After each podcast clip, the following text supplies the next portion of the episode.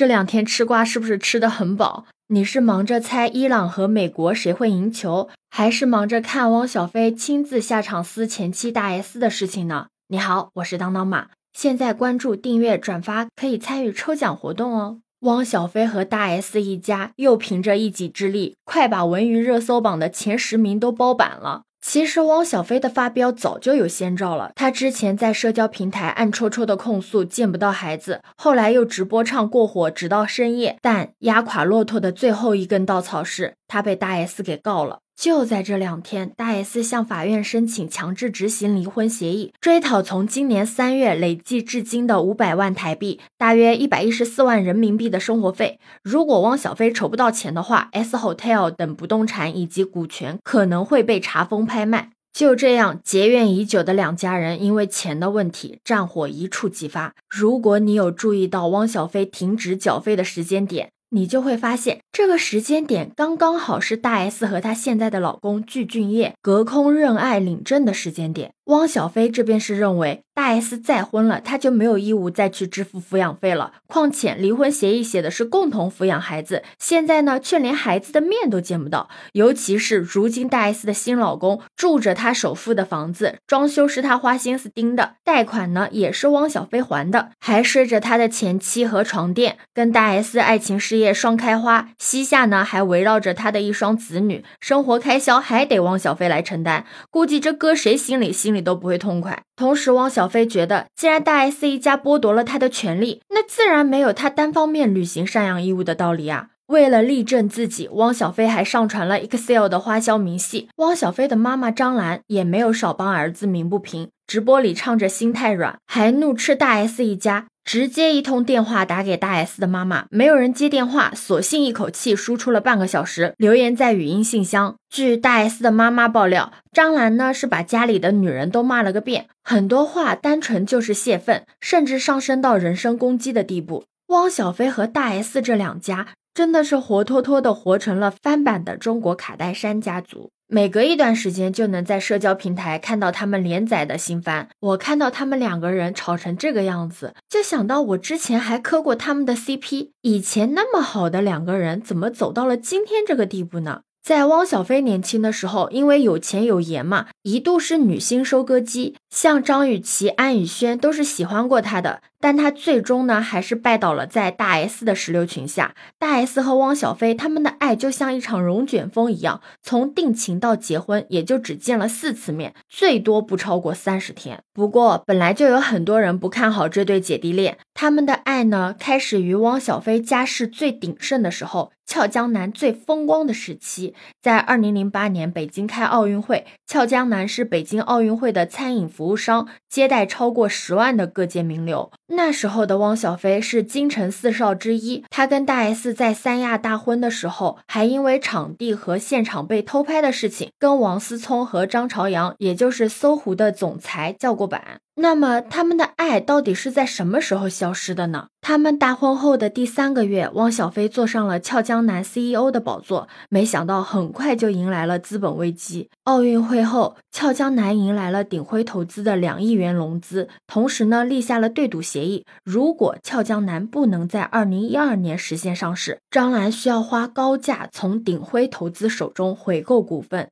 然而此后，俏江南的事业就一路的下滑。张兰母子对赌失败，这两年呢，他们又重新创业了麻六记，主打就是毛血旺、辣子鸡、水煮鱼等传统的川菜，在北京也陆陆续续的开了十家餐厅。但由于疫情的原因，很多店刚装修完就面临着经营不善的窘境。已经六十四岁的张兰开始搞直播，在线上叫卖酸辣粉。汪小菲呢，也为了店面全国各地的奔走。当男方家族有话语权的时候，大 S 的婚姻里面是姿态低的那一方，为了让婆婆抱上孙子，甘愿牺牲身材，大口的吃肥肉。但随着汪小菲家经济情况的转变，大 S 对外的口风也发生了转变。大 S 婚后短暂的在北京生活过一段时间，后来大 S 以北京的气候太干燥了，适应不了为由，带着孩子回到了台湾生活。他们夫妻过上了异地分居的日子。最后，汪小菲索性就做了妥协，蚂蚁搬家似的挪了一部分产业到了台湾。也是因为家庭话语权的对调，开始逐渐的暴露了彼此性格相冲的本质。了解大 S 的人都知道，她有一个姐妹帮，而她又是姐妹帮里面的领头人物。大 S 她不管是在事业上还是原生家庭，都已经习惯了冲锋陷阵，她都是说一不二的那个角色。如果她做出了让步与妥协，一定是权衡利弊之下的选择。你想想，婚姻里面哪有那么多性格能力完全匹配的天作之合啊？大部分都是一些高情商的人在低头向下兼容罢了。那汪小菲的性格呢？你也看到了，特别的爱冲动，爱冲动的人很难是权谋类型的人物。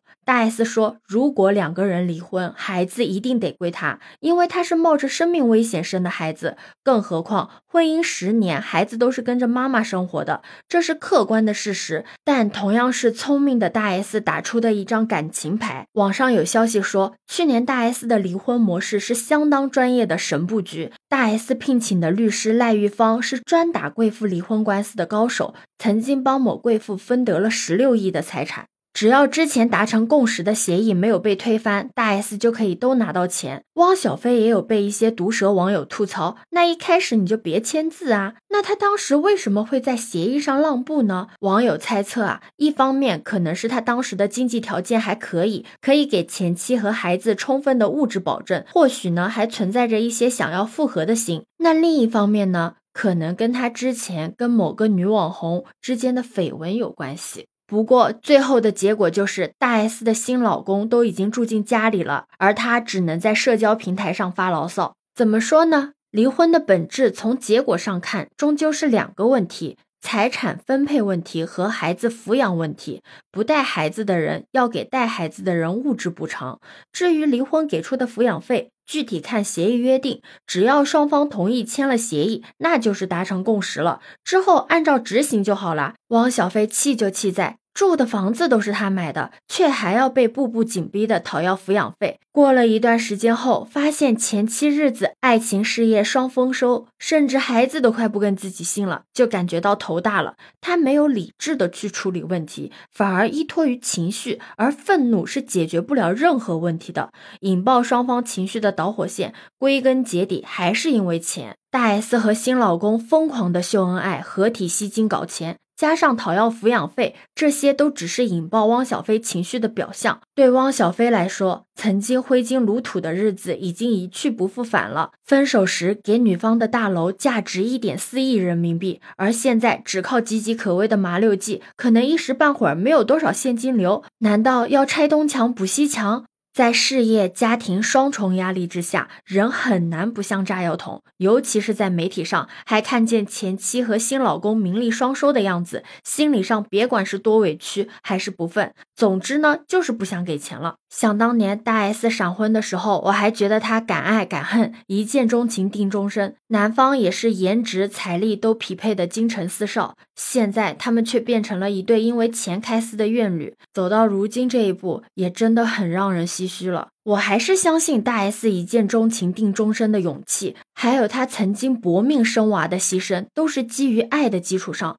但是不管多么的浓情蜜意，还有相互扶持的亲情，最后都是被现实生活给消磨殆尽了。成年人的生活都不容易，曾经的意气风发都被打磨得鸡零狗碎了。想想昔日的美好，我真心的希望大 S 和汪小菲不妨就放过彼此，也放过自己，好聚好散吧。你觉得呢？